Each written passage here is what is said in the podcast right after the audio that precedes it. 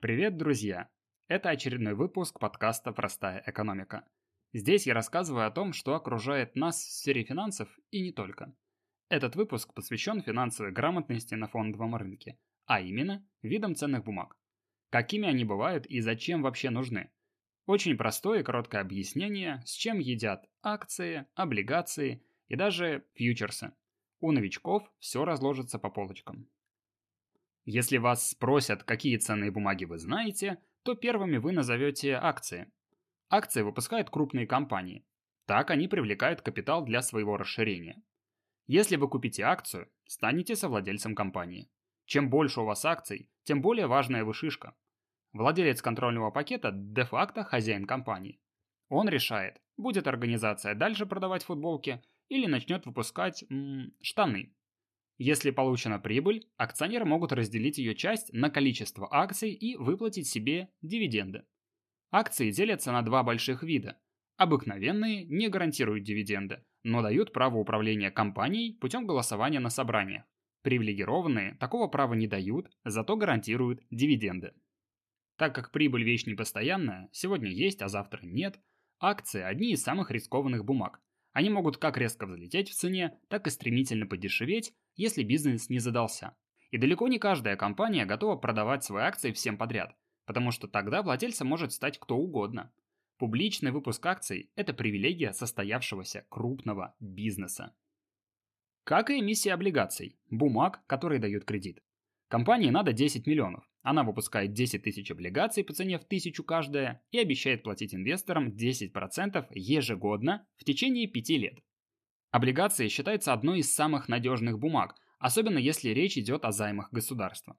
Потому что вне зависимости от любых условий эмитент обязан платить проценты по своему долгу.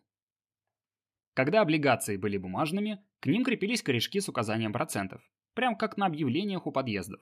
При получении процента этот купон отрывался.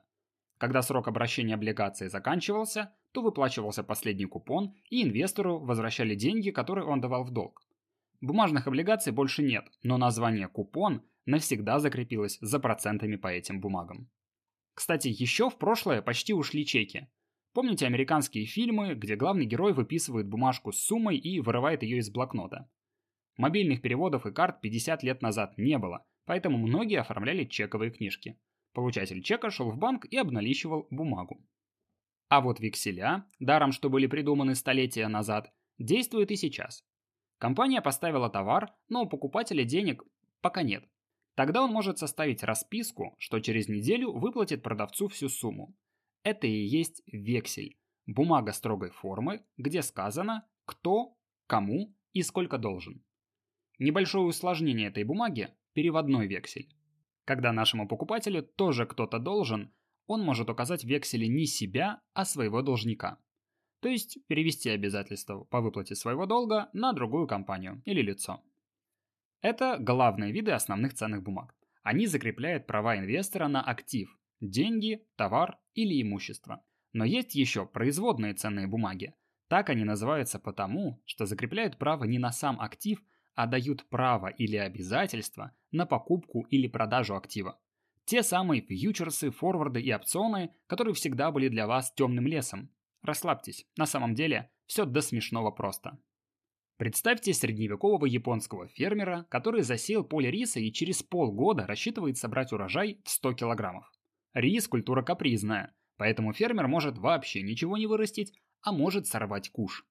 Владелец закусочной понимает, что если случится неурожай, то через полгода рис будет очень дорогим.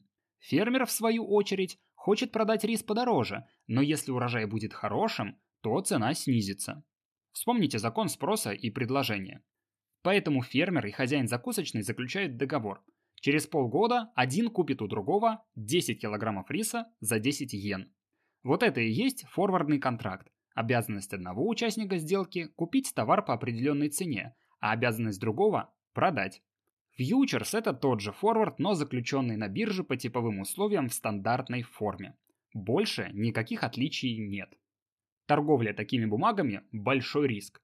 Вы можете как купить дешевый фьючерс и продать его потом задорого, если цена на актив вырастет, так и остаться с обязанностью купить бочку нефти за 100 долларов, к моменту, когда на рынке она будет стоить всего 50 баксов. Третий вид производных ценных бумаг – опцион. В отличие от фьючерса и форварда, опцион дает не обязанность, а право купить или продать актив по конкретной цене. Говорят, что первые опционы появились во время тюльпаномании в 17 веке. Они давали возможность войти на рынок тем, у кого не хватало денег, чтобы купить одну луковицу. Опционы бывают трех видов.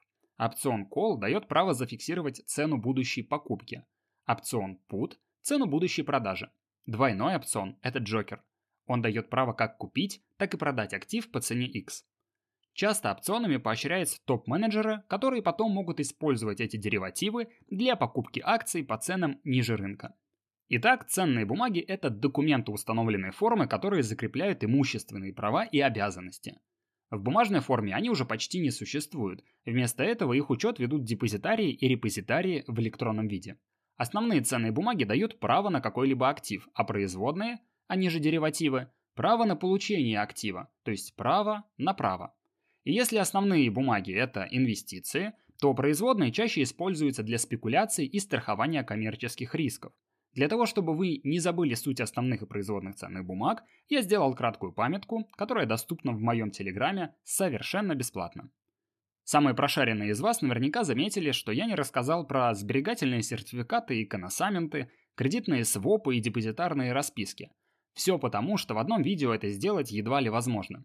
У меня есть более подробные ролики о работах акционерных обществ, устройстве фондового рынка и основах инвестиций. Если эта тема вам интересна, дайте мне знать об этом в комментариях, и я подумаю, что еще можно рассказать о рынке ценных бумаг. Спасибо за просмотр. Отдельный респект подписчикам на Бусте за то, что поддерживаете мою работу. Увидимся в новом видео.